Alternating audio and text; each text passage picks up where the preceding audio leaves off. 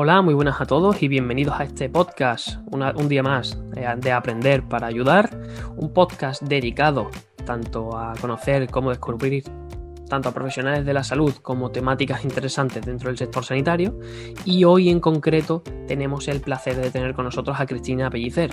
Para los que no la conozcan, ella es médica especializada en cirugía torácica, tiene un máster en, oncología básica y clínica y además está formada con otras especializaciones dentro del sector salud ahora si quiere ella un poco pues nos, nos puede comentar. ¿vale? Además de una gran profesional, cuenta con muchísima experiencia clínica en el asesoramiento de salud. Eh, por ello la hemos invitado a conversar con nosotros sobre una temática bastante interesante que hoy será las enfermedades autoinmunes. Antes que nada, quería darte la bienvenida, Cristina. Muchas gracias. Eh, nosotros agradecemos un montón que, bueno, que hagas un hueco en tu, en tu agenda para, para charlar un rato. Y como, como inicio de este, de este podcast, eh, hay, una, hay una pregunta que siempre me gusta hacerle a, los profesores, a los profesionales que pasan por, por aquí, y es que me gustaría que hiciesen un poco un trabajo de auto, digamos, de autodefinición. ¿Quién es Cristina eh, Pellicer, tanto a nivel profesional como a nivel personal? Vale. Mira, Cristina Pellicer, primero de todo, es mujer, es madre y es médico. sí que tengo que recalcar que la especialización en cirugía torácica, el título no me lo saqué, lo dejé antes por temas personales y profesionales que decidí reorientar mi vida. Así que hice una formación que me ha dado mucha base científica sobre todo y una forma de trabajar mucho más rigurosa que si no lo hubiera hecho y, también un conocimiento del cáncer de pulmón mucho más profundo. Ah, pero lo que es el título en sí, que es lo que cuenta en nuestra sociedad muchas veces, esto lo, renuncié a él. Paralelamente lo que hice, ah, bueno, ya cuando empecé a hacer medicina, mm, yo siempre había trabajado con medicinas naturales para mí, para mi uso personal. Y sin saberlo, yo quería dedicarme a la medicina integrativa. Yo ya durante la formación, pues durante la carrera, ya hice algunos cursos de fitoterapia, de aromaterapia, de criomasaje, con la idea de ir ofreciendo, tener herramientas para ofrecer más ah, bienestar a mis pacientes y tener una visión mucho más amplia. Luego, finalmente, cuando decidí no seguir por el camino de la, de la cirugía torácica, conocí que existe una medicina que se llama medicina integrativa, que era justamente lo que yo me sentía llamada a hacer. Y, Cristina, a nivel, a nivel eh, personal, ¿Cómo, te definirías? Aparte de, bueno, de, mujer y madre, eh, ¿te consideras yo que soy una persona eh, nerviosa, tranquila, eh, apasionada con X cosas? Cuéntanos un poco. Súper inquieta a nivel de conocimientos. Yo necesito entender, necesito conocer. una de las cosas que me mueve a estudiar tanto en áreas tan diversas es entender al ser humano en todas sus áreas y todos sus aspectos, porque de alguna manera si lo entiendo también puedo ayudarle mejor, pero sobre todo puedo ayudarme mejor a mí a entender experiencias que he tenido que me han marcado mucho en la vida y que dándoles la vuelta en formato positivo, pues me ayudan a, ser más resolutiva, más eficiente y más, ah, más empática con la gente y por tanto a poderlas ayudar mucho mejor a las personas. Con esto último que me, que me has comentado, de, bueno, entender el, funcionamiento del cuerpo humano, del organismo, también creo que es eh, súper relevante, ¿no? No sé qué opinarás al respecto, pero del hecho de, bueno, cuando lo entiendes tú, puedes contárselo a otra persona y puede ella ser partícipe del tratamiento o de su proceso. Totalmente. Además, porque muchas cosas las compartimos los seres humanos, ¿no? Así que hay experiencias que mucha gente afortunadamente no ha vivido y no hace falta que las vivan, pero en una gran parte del día a día sí que todos hemos vivido un tipo de experiencias o tenemos un tipo de, de, vida que se parece en muchas cosas. Entonces, desde la autenticidad de llevarte a hacer esta transformación interna, de haber entendido el proceso que te ha llevado a actuar de unas maneras, a resolverlo a, y a entender cómo alguien puede ah, haber afectado tu vida de determinadas maneras y tú lo has podido ah, trascender, ayudas a otras personas a hacer el mismo camino sin proyectarte, sencillamente con tu autenticidad y con tu comprensión y tu compasión ah, y tus conocimientos, claramente, a nivel científico y a nivel del tipo que sea, que les ayude a, marcar su camino y, a, y hacer lo suyo. Sí, yo creo que sin duda eh, con, esto que comentamos se hace una sinergia entre profesional, eh, paciente o cliente, como queramos llamarlo, que digamos que optimiza mucho más los resultados, ¿no? A, mí ahora me, gustaría eh, ir un poco a la Cristina del pasado, a la Cristina pequeña que estaba en el colegio en, los estudios primarios obligatorios, y preguntarte, bueno, ¿qué, le pasó a esa Cristina? o si hay algún hecho en concreto que mm, le hiciese decantarse por la salud, en concreto eh, por la medicina. Cristina siempre quería ayudar. Era, es algo que siempre me ha movido, siempre la conexión con la naturaleza para mí fue brutal a nivel de, pues mm, yo quería hacer huerto y vivía en un piso, en una cuarta planta. Eh, quería tener animales, quería ser, yo quería ser payesa, era lo que a mí me iba. Y después entendí que a mí me gustaba entender y, ayudar desde otro punto y yo quería ser veterinaria. Quería ser veterinaria porque me encantaban los animales, me volvían loca. Tenía una parte de mi familia que era pues eso, era de la payesía y otra parte que era como un poquito más de, la industria. La familia de la industria me decía que yo qué iba a hacer como veterinaria porque una mujer tratando vacas y yo no, yo no quería tratar vacas, yo quería tratar perros, gatos, las cosas bonitas. Y, y la otra pues tampoco no le daba más importancia. La cuestión es que está claro que yo no tenía que ser veterinaria porque soy súper alérgica al pelo de los gatos y al polvo y me pongo muy, muy mala. Entonces entendí que, bueno, que por más que quisiera, ese no era mi camino. Y, pensé, bueno, pues si no puedo ayudar a los animales, ayudaremos a las personas. Hombre, está, está guay, está guay eso de, hombre, los animales... A, ver, yo estoy, yo estoy también muy pro...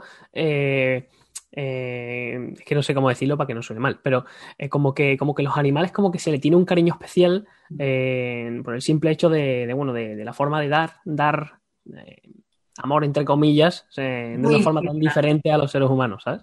Es, un amor muy incondicional y, que si sabes conectar con ellos es una, son animales muy fieles. Yo tuve un pollo, una gallina, un pollo que me regalaron en la excursión de, de un pollito me regalaron y la mayoría de pollitos al día siguiente estaban ahogados en manos del mismo niño que al que le regalaron o, a los, en manos de los hermanos y el mío se hizo gallina y a las 5 de la tarde se ponía a gritar como un loco para que yo fuera allí, me lo pusiera en el regazo y le empezara a acariciar. Qué guay. O sea, qué guay. Eh, yo, imagínate, estos animales que no son los típicos, no son los típicos de, ah, tengo un perro, tengo un gato, tengo un hámster. Eh, pero es llamativo, como también se crea un vínculo a mí me, llama mucho la atención eso y también me llama mucho la atención, por ejemplo, personas que trabajan en, reservas naturales, en sitios de exóticos y demás, como se crea un vínculo con animales no domésticos, entre comillas, y realmente existe, existe ese vínculo con, con todos, yo creo. Total, sí, sí centrándonos un poquito más en la temática, que, yo soy mucho de irme por las ramas, perdóname, eh, me gustaría preguntarte por qué cuando intercambiamos eh, mensajes para, saber qué temas abordamos hoy, me dijiste, oye, muy segura, muy directa, las enfermedades autoinmunes. Porque son enfermedades muy, son enfermedades muy mal enfocadas desde el punto de vista de la medicina convencional, sin duda, y de mucha medicina integrativa también, porque no se entiende bien lo que es una enfermedad autoinmune se ha dicho siempre clásicamente, y aún se dice, que una enfermedad autoinmune es un error del sistema inmunitario que va a atacar al propio cuerpo y la ciencia nos está demostrando desde hace más de 20 años, uniendo muchos artículos distintos, llegamos a la conclusión de que tal vez no es un error, sino que es un intento desesperado de nuestro sistema inmunitario para protegernos de algo que está pasando en nuestro cuerpo. Justo la siguiente pregunta viene mucho a colación de, esto que me has hecho. Em, ¿qué, pasa o qué, o qué tiene que pasar en el organismo para que, mal dicho, este sistema inmunitario nos ataque? Vale, tenemos que explicar varias cosas para entender lo que pasa. Una cosa es el concepto estrés. Estrés a nivel biológico, nosotros estamos preparados para vivir un estrés agudo, tener un león a punto de comernos y tener que huir y hacer una respuesta súper inmediata, pasar hambre, pasar frío, tener que buscar cobijo, mm, que haya un incendio del que tengamos que huir, cosas muy puntuales que lo que hacen es, tengo un problema gordo y tengo que resolver este problema de forma eficiente y lo más rápida posible porque mi vida está en peligro. Entonces, la respuesta biológica que hay ante esta situación es abro barreras corporales, abro todo aquello que me aísla del entorno, la piel, el intestino, las mucosas ah, de los ojos, del respiratorio, todo, porque son zonas donde puede haber reserva de energía que yo pueda reabsorber. En la piel si hay sudor, es agua, sodio y cloro, que esto es energía para el cuerpo. En el intestino claramente si hay restos, si hay restos de comida que no se han podido digerir bien o hay heces que aún podemos reabsorber más agua, sodio y cloro, pues también es energía. El moco lo mismo. Todo esto es energía a disposición sin selección. Es abro barreras cojo toda la energía que puedo, si tengo evidentemente grasa a disposición, todo lo que pueda usar para tener energía ejecutar una respuesta frente a ese desafío inmediato que estoy teniendo y evolutivamente antes o nos moríamos, se nos comía el león, o éramos capaces de huir y luego el león desaparecía de nuestro plano, al menos durante un tiempo. No estábamos siempre con un león persiguiéndonos. Entonces, en esta apertura de barreras, en esta selección, eh, en esta no selección, en este paso indiscriminado de sustancias, pues no solo entraba energía, a nivel de utilidad del cuerpo, sino que entraban microorganismos, entraban tóxicos, entraban metales, entraban lo que fuera. Como el momento de estrés superálgido pasaba y los ejes de estrés se calmaban y todo volvía a su cauce, todo lo que había entrado que no tocaba, pues el cuerpo intentaba resolverlo, eliminarlo, se cerraban las barreras, si había microorganismos el sistema inmune se podía poner en marcha o bien si era un organismo muy fuerte, pues a lo mejor también nos mataba, pero era una cosa que empezaba y acababa no era una perpetuación.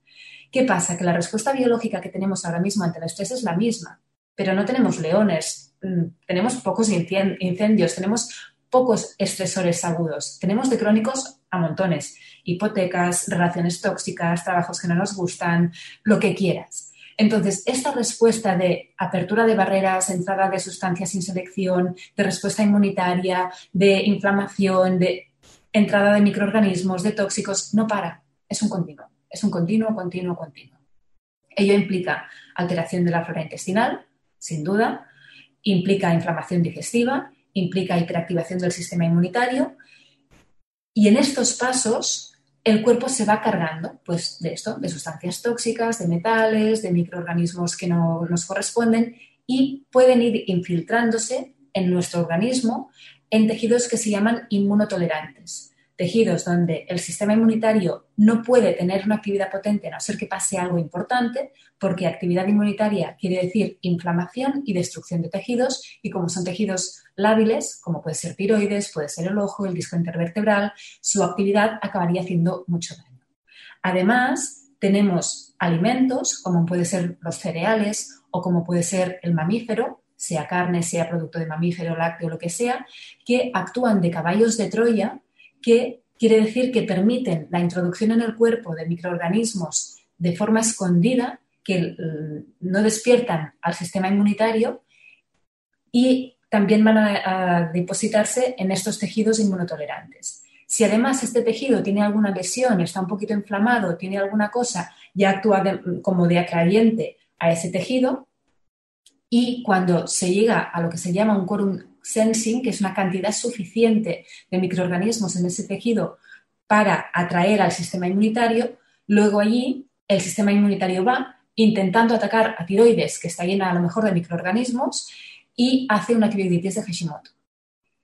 En esta destrucción o intento de destrucción de microorganismos, lo que hay es también una destrucción de célula tiroidal, pero no porque el sistema inmune se esté equivocando, sino porque va a todas y lo que hace es cruzar información al final de repetir esta, esta, esta acción de para matar microorganismos de tiroides voy a tiroides y ataco y genera anticuerpos antitiroidales, pero por una respuesta de mimicry, de cruce. Sí, ocurrió un poco, eh, me lo estabas contando y digo, me, me, estás dando un flashback también de, cómo funciona el sistema inmunitario de los niños pequeños, que es un poco más permisivo en todos los sentidos, porque como se está, digamos, un poco eh, definiendo ese, perfil microbiológico, pues el sistema inmune pues trabaja un poco menos, pero cuando ataca, ataca full. Mm. Eh, entonces, pues como pasa un poco lo mismo, pero de forma localizada, ¿no? De forma, en el caso que tú decías, por ejemplo, en el tiroides. Sí, sí, sí. Eh, entonces, eh, en tu experiencia con este tipo de, de, personas que sufren enfermedades autoinmunes, ¿qué nos puedes contar de la información que a ti te llega de ellos en, relación a, lo que les supone lidiar con esta enfermedad. Bueno, la información que tienen ellos es que lo tuyo no tiene cura, es para siempre y da gracias si te quedas como estás. Eso es la información que tienen. Y claro, cuando vienen, yo no sé nunca si alguien se va a curar de una enfermedad. Yo sé que va a mejorar. Eso no tengo la menor duda si hace lo que le digo y si sigue las recomendaciones que le vamos a proponer. ¿Hasta qué nivel? No lo sé, pero he visto cosas espectaculares. Tengo una paciente que tiene un lupus, un lupus eritematoso sistémico diagnosticado hace 35 años. Yo hace tres años que la trato. Me vino a la consulta que hacía 30 años seguidos que estaba tomando corticoides. Esto es algo inaudito.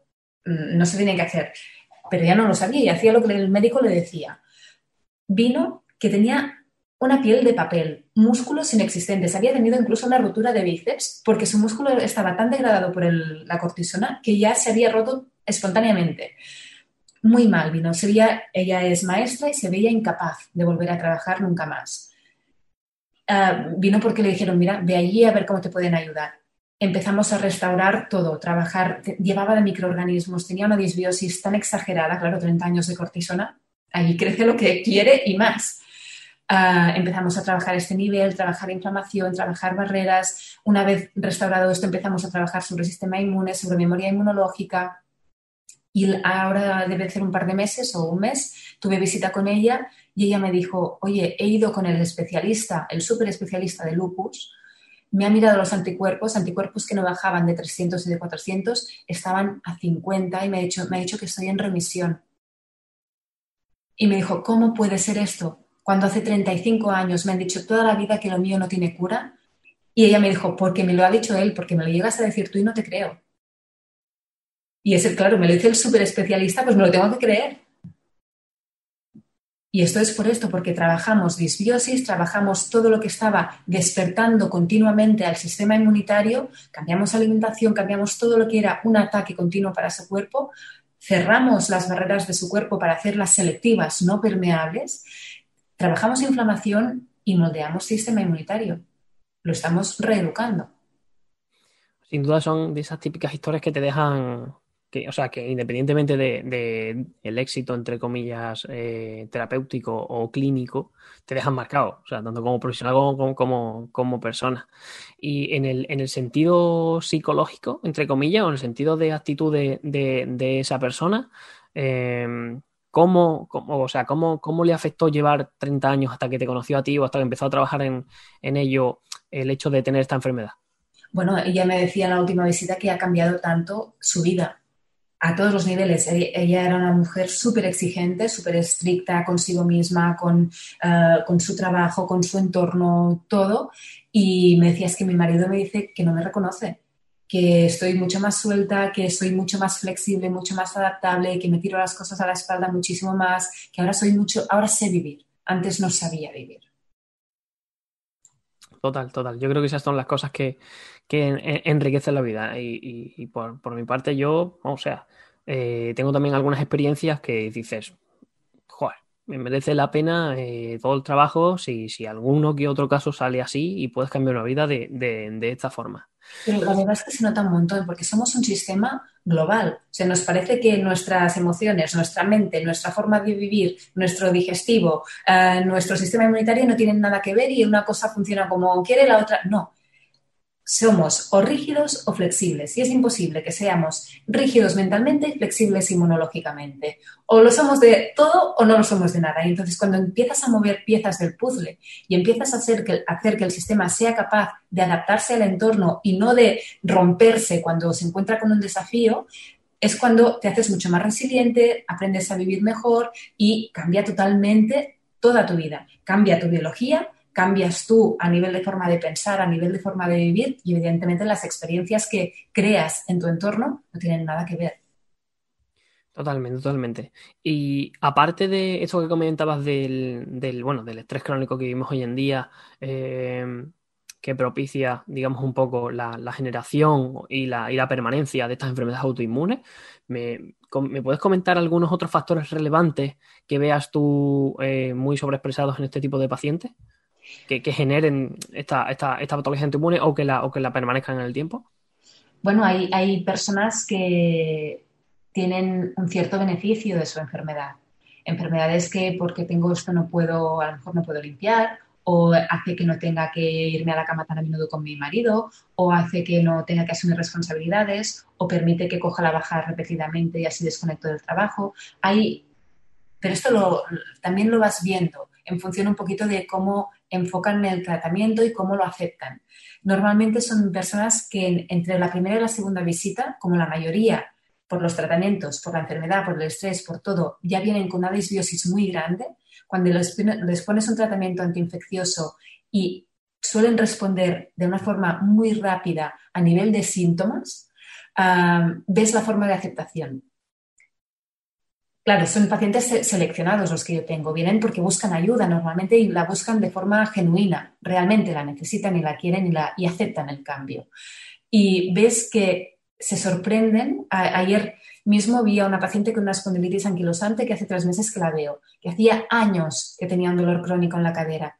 Hace dos meses que ya no tiene y hace tres que la trato. Dos meses que no tiene nada de dolor. Y ella me decía, es que nunca me hubiera imaginado que yo podría estar así y tiene 38 años.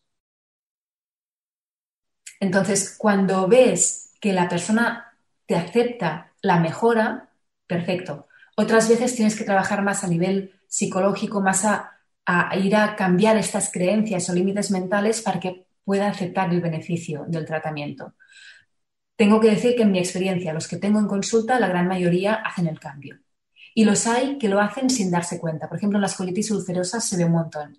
En una primera visita de colitis ulcerosa, ármate de paciencia, porque están inaguantables la mayoría. Tienen un carácter tan rígido, tan intolerante, tan... Bueno, es impresionante. Y a la segunda visita son otras personas. Sonríen, mm, todo está más, les pesa menos, lo relativizan todo. Es impresionante.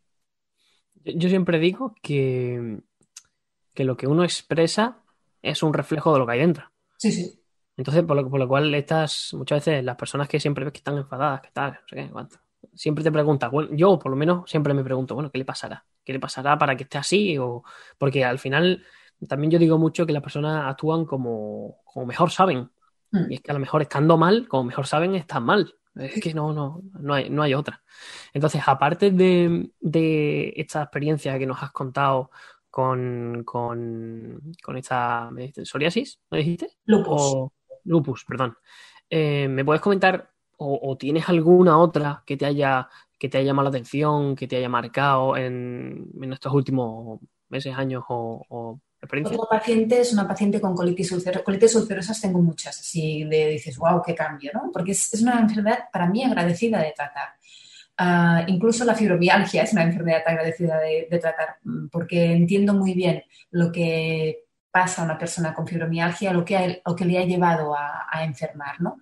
Entonces, volviendo a la colitis, hace también cosa de un mes vi a una paciente que hace solo un año que estoy tratando, que llevaba 15 años con colitis ulcerosa, que siempre tenía, que le hacían controles, había lesiones en su colon con épocas de sangrado más o menos o con más o menos moco.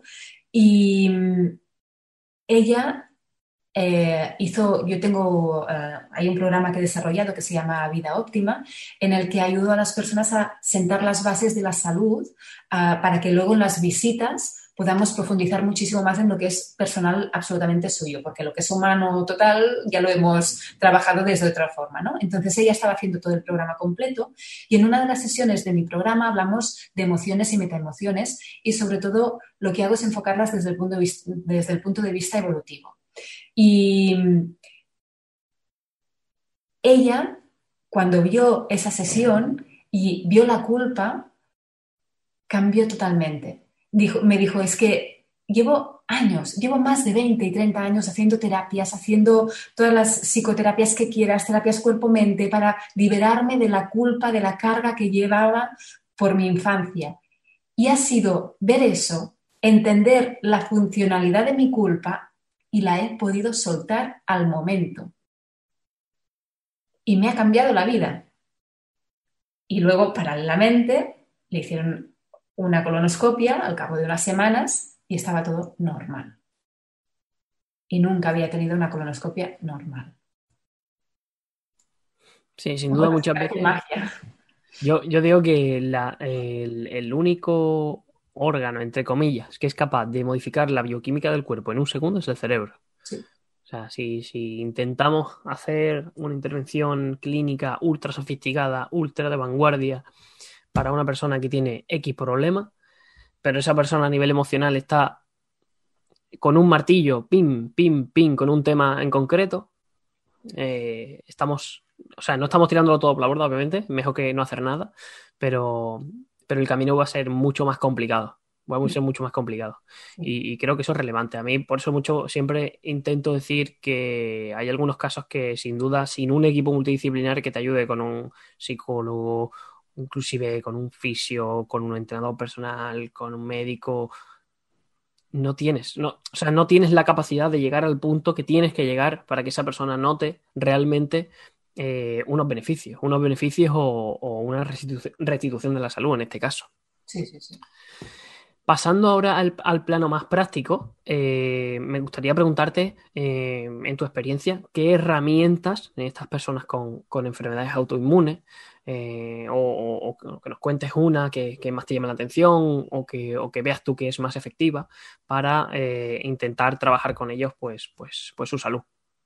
Yo la verdad es que trabajo con un montón de herramientas. También al, principio de trabajar con integrativa, yo me planteaba, ¿por qué hay tantas formaciones? ¿Por qué hay tantas terapias? ¿Por qué hay tantos sistemas médicos? Que si el chino, que si el ayurvédico, que si... Es que hay un montón, ¿no? Entonces uh, llegué a la conclusión, y sigo uh, pensando igual, que hay tantas formas de abordar a la persona porque cada persona es distinta y cada persona tiene su puerta de entrada, a partir de la cual puedes cambiar su sistema.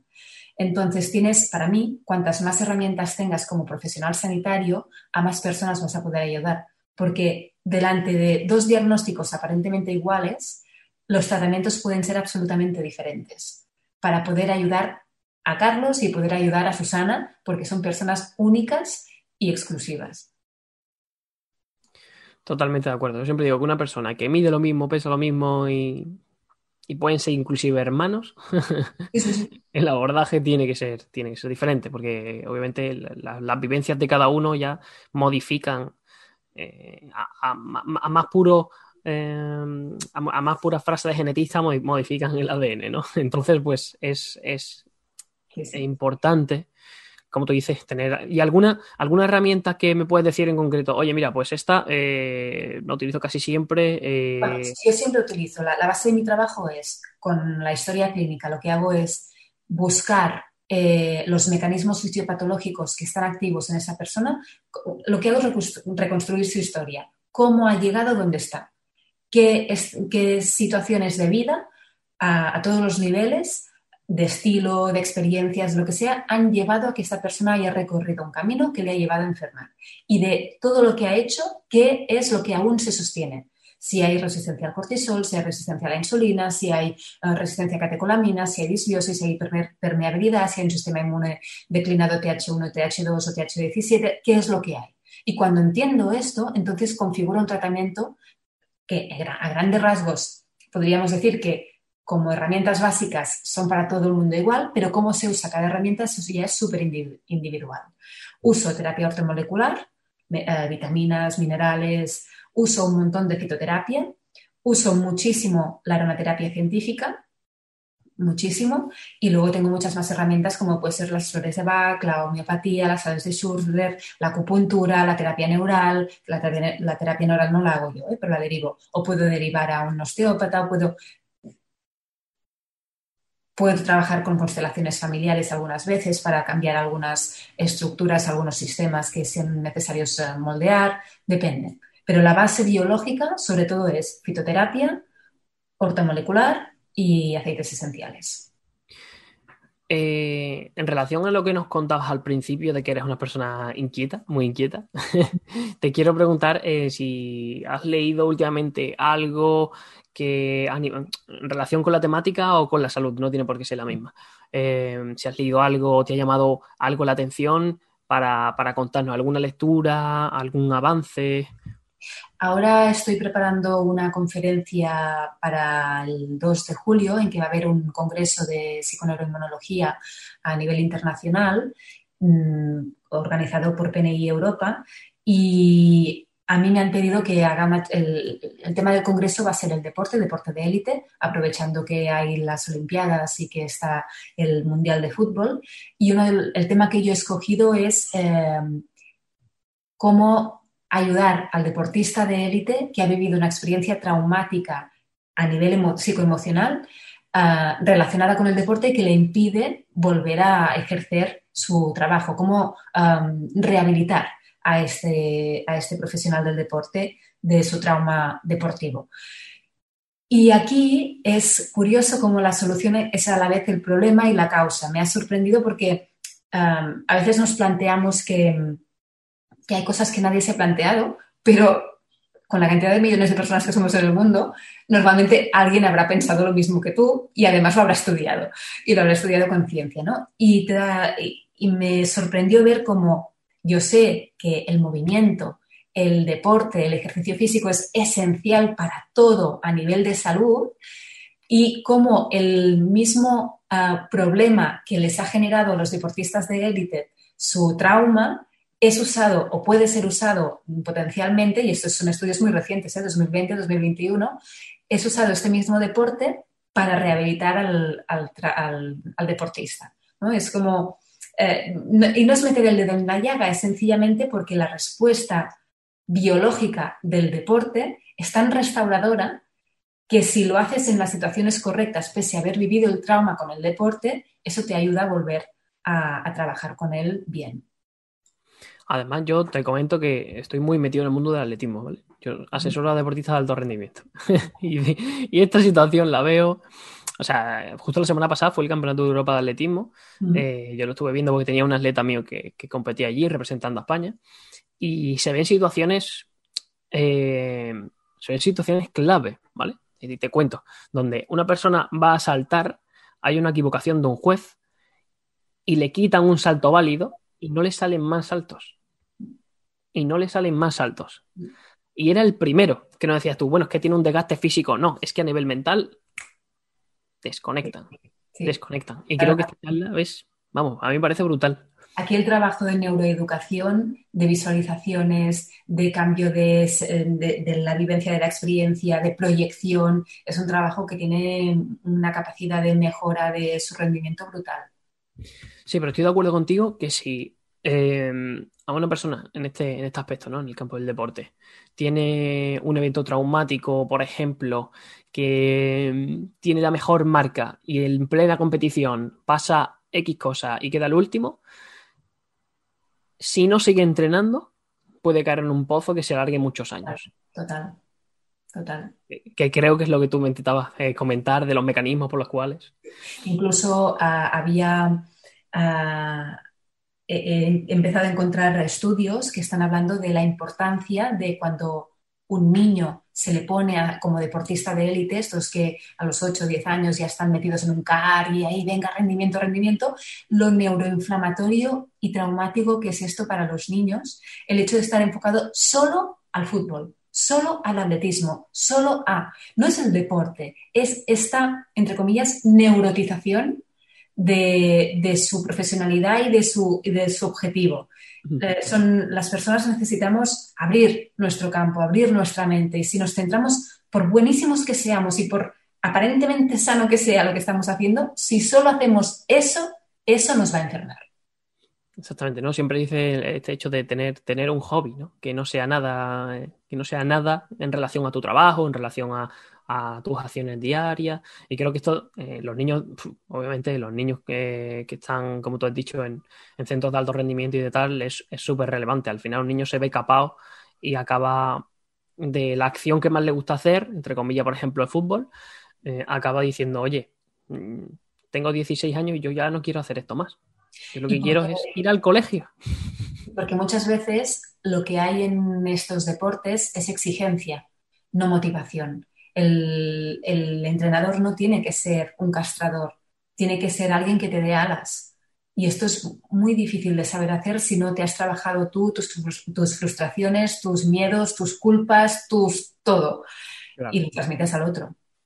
y el tema es que son personas con muy poca edad, que no han tenido tiempo, que, o sea, que no ha dado tiempo. El, desarrollo personal es muy lento, incluso hay personas que empiezan con su desarrollo personal a los 40, 50, 60 años, que no hay ningún tipo de problema y es admirable, inclusive mientras más edad, pues más admirable me parece. Pero claro, una persona que tiene 8 años, o sea, ¿qué desarrollo personal va a tener? muy poco, está aprendiendo a qué es la vida. Está aprendiendo a leer, a escribir, a, relacionarse con su entorno, con, con sus amigos. Sea, esto es una etapa muy temprana. Entonces, claro, es inducir, una, inducir un evento adulto en una vida muy prematura. Entonces, claro, eh, a nivel, a nivel fisiológico, si nos ponemos estrictos, obviamente hay, hay, repercusiones, ¿no? Oye, Cristina, pues a mí me ha encantado, me ha encantado hablar contigo un ratito, sobre todo de, muchos temas. Eh, y me, me, gustaría que como, como pregunta final a todos los que nos están escuchando que nos comentase dónde podemos encontrarte, como profesional, redes sociales, web, todo lo que quieras en ese momento. Vale. Yo físicamente estoy en Barcelona, lo que hago visitas con pacientes de todo el mundo vía online y más ahora con COVID que ya está todo súper desarrollado. ¿no? tengo mi, hay, un Facebook que es consulta doctora Cristina Pellicer Sabadí. Tengo un Instagram que es DRA de doctora guion bajo Cristina guion bajo Pellicer guion bajo Sabadí.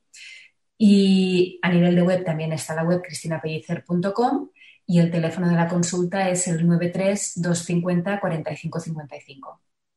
Vale, lo que vamos a hacer es que todos estos de lo que me acabas de dar, estos últimos 30 segundos, los vamos a, extrapolar en la descripción del podcast, ¿vale? ¿Eh? En la descripción, el que esté escuchando, pues obviamente se podrá ir, clicar directamente, irse a tus redes sociales, a tu web o a, donde sea, ¿vale? Eh, pues por mi parte, eh, agradecerte una vez más que, hayas pasado por aquí un ratito. Ha sido súper enriquecedora esta, esta charla. Y nada, si quieres decir algo más antes de despedirnos bueno, más que nada animar a quien nos esté escuchando, si es un profesional sanitario que busque ah, información y que, que, busque formarse para entender estas formas de, tratar a las personas desde su origen. Aquí os tengo que recomendar ampliamente o encarecidamente la formación de PNI Europa porque es realmente buenísima, que es donde yo he aprendido todo esto y, y ahora estoy en el cuadro de profesores. Y mm, también, si eres una persona que no eres profesional sanitario, pero tienes, conoces a alguien o estás en una situación de enfermedad crónica, que abras la mente y veas que hay muchas opciones de mejora y de tratamiento para cambiar tu vida de una forma espectacular si tú quieres. 100%. Yo creo que hay que animar a todos siempre a, ser no, solamente inquietos, sino em, exigentes con uno mismo, con la salud de uno mismo. O sea, al final no hay nada que importe más que eso.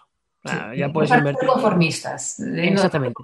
busca más, busca más. no hay más, no hay más, pero busca, al menos muévete. Exactamente, porque al final esto es algo que te acompaña a diario.